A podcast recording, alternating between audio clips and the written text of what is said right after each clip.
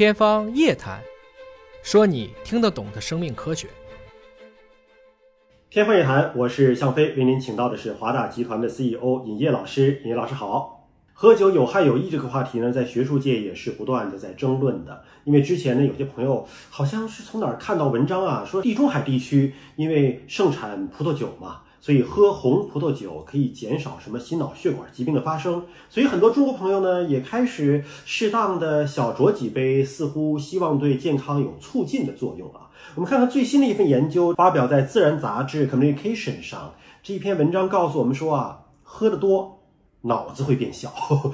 那是不是意味着会变笨呢？而且说有超三万人的研究显示，每天哪怕只是喝一罐啤酒的量。也会让我们的大脑变小啊。那么这个实验到底是怎么做的？怎么会得出这样的结论？尹老师给我们分析分析。我们关于喝酒和健康之间的关系聊了很多了。那一般呢，大家会从这个心血管的角度去聊。当然，这个博尔研究所呢也告诉我们了啊，其实不是说少量喝酒对心血管有好处，而是因为少量喝酒的人他的其他的生活状态更好，他更多的爱运动啊，更少的抽烟呐，包括他们这个也会吃更多的素食。今天这个文章呢，是从另外一个角度啊，就是分析大脑。具体来讲呢，他们实际上是去测量了我们这个大脑的所谓的用核磁来给大脑做成像。那也就是说呢，因为酒精是可以通过一系列的代谢物啊，直接穿过我们的血脑屏障，作用到大脑上的。这就是说，你为什么有时候喝酒喝多了，感觉头晕晕的？没错，的确受到了一部分的损伤。这个研究呢，是纳入了大概有三万六千六百七十八名。年龄在四十到六十九岁的健康人的样本啊，尹哥也是在这个年龄段的啊。那么调查问卷呢，就记录了这些参与者的饮酒量，并收集了这些参与者的大脑的这个核磁成像的数据。具体来讲呢，因为有着这个数据，所以他们可以去计算大脑不同区域的，比如说灰质和白质的体积啊。同时呢，也把各种变量啊进行了一些，比如说归一化的这样的一些控制啊，也包括了。像这些参与者的年龄啊、身高啊、你习惯用的左手右手啊、性别、吸烟啊，也包括了你是哪一个种族的、住在哪儿，甚至你的社会和经济地位都进行了统计。那这个结论呢，也是怎么说呢？尹哥看到以后也是吓了一跳啊。具体来讲呢，研究人员发现，每天摄入一个酒精单位以下，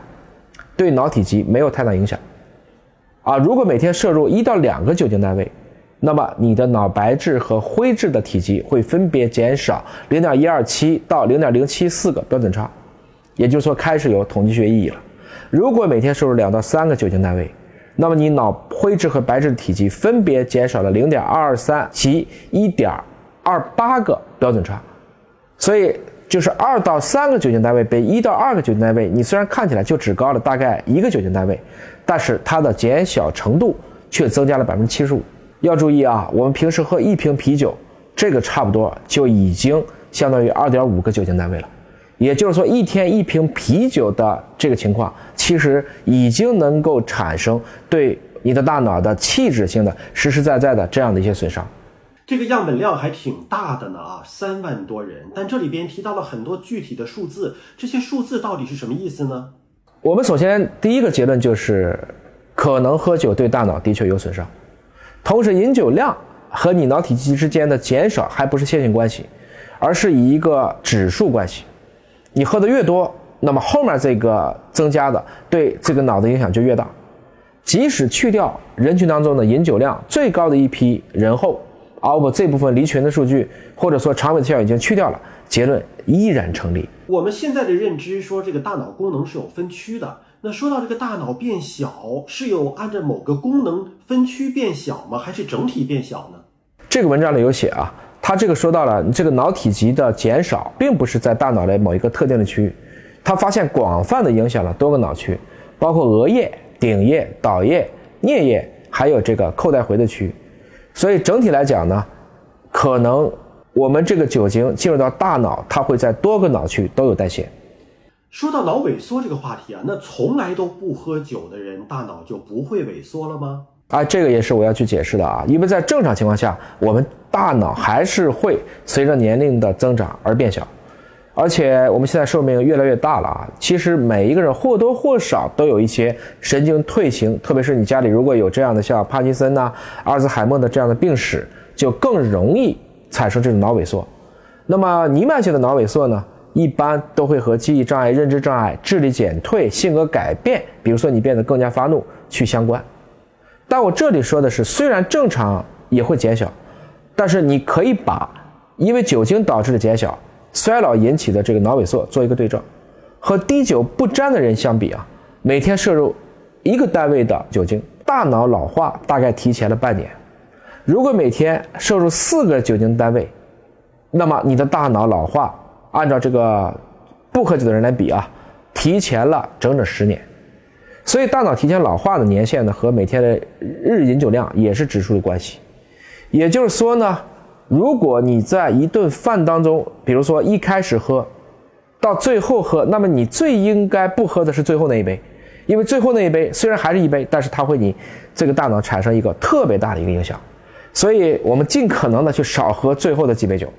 这篇研究的结论，如果用最简单的语言表述，这个结论到底是什么？这个研究呢，其实更多的，我觉得可能是想提醒大家啊，如果你想保证你的这个脑清目明。神清气爽啊，尽量是还是要少喝酒，也就是说每天八克酒精就足以改变我们的大脑。一罐儿啊，我们的易拉罐这样的啤酒啊，差不多就能超过这个临界点。如果按咱们国家的饮酒者啊，一般男性大概是三十克来算，那这是三点七五个酒精单位了。女性呢，一般认为是十二点三克这样的一个酒精量，大概是一点五个酒精单位。也就是说呢，其实。你要让一个，比如说有饮酒习惯的人，能够把每日的酒精摄入量控制在八克以下，这基本上和不喝酒或者就是喝一小杯啤酒，可能就差不多了。对于酒精，可能永远没有适度这一说哈，每个人酒量还不一样呢。但是这篇文章呢，说为了健康，我们最好就是远离酒精，滴酒不沾。尹老师认可这个观点吗？我觉得这个可能也不能太绝对啊，因为这就是一个因素。啊，我们尚不知道是不是还有其他的因素也会起一个对应的作用。另外一个呢，这个因为喝酒呢，的确会使人的情绪啊，包括他的社交的圈子会不一样。之前也有一些比较确定的文章，就适度饮酒的人可能会跟他未来的这个社会地位啊、收入也会有正相关。所以归根结底，我想在不光是中国了，其实全球都是一个人情社会。啊，特别是现在有的时候，大家可能因为隔离啊、封闭啊，大家有的时候也要去调节一些情绪，适度的饮点酒呢，我觉得也无可厚非。但归根结底呢，你要明白啊，就从目前的纯粹的健康学，或者把你的身体看成一个机器的话，酒精看起来确实是弊要远远大于这个利的。所以从这个意义上讲呢，我们还是尽可能的。首先不要酗酒，第二个是能少喝，没有必要喝的时候，咱们就尽可能不喝。实在要应酬了，大家彼此之间把科学道理都讲一讲，大家都少喝一点，喝到开心，喝到高兴，而不要喝到这个倒海翻江啊、头晕脑胀啊，甚至喝到胃出血啊，这些我觉得就是得不偿失了。总之呢，尹哥其实也喝酒啊，而且少不得呀，各种抗议的同志们回来了，这个有一些社交的场合，你难免会喝一点。那么，我现在也会尽可能的跟我身边的人去讲清楚它的风险和危害，尤其大家记住了啊，最后不想喝的那杯就别喝了，因为那个真的会影响您的大脑。好，感谢你关注今天的节目，下次节目时间我们再会。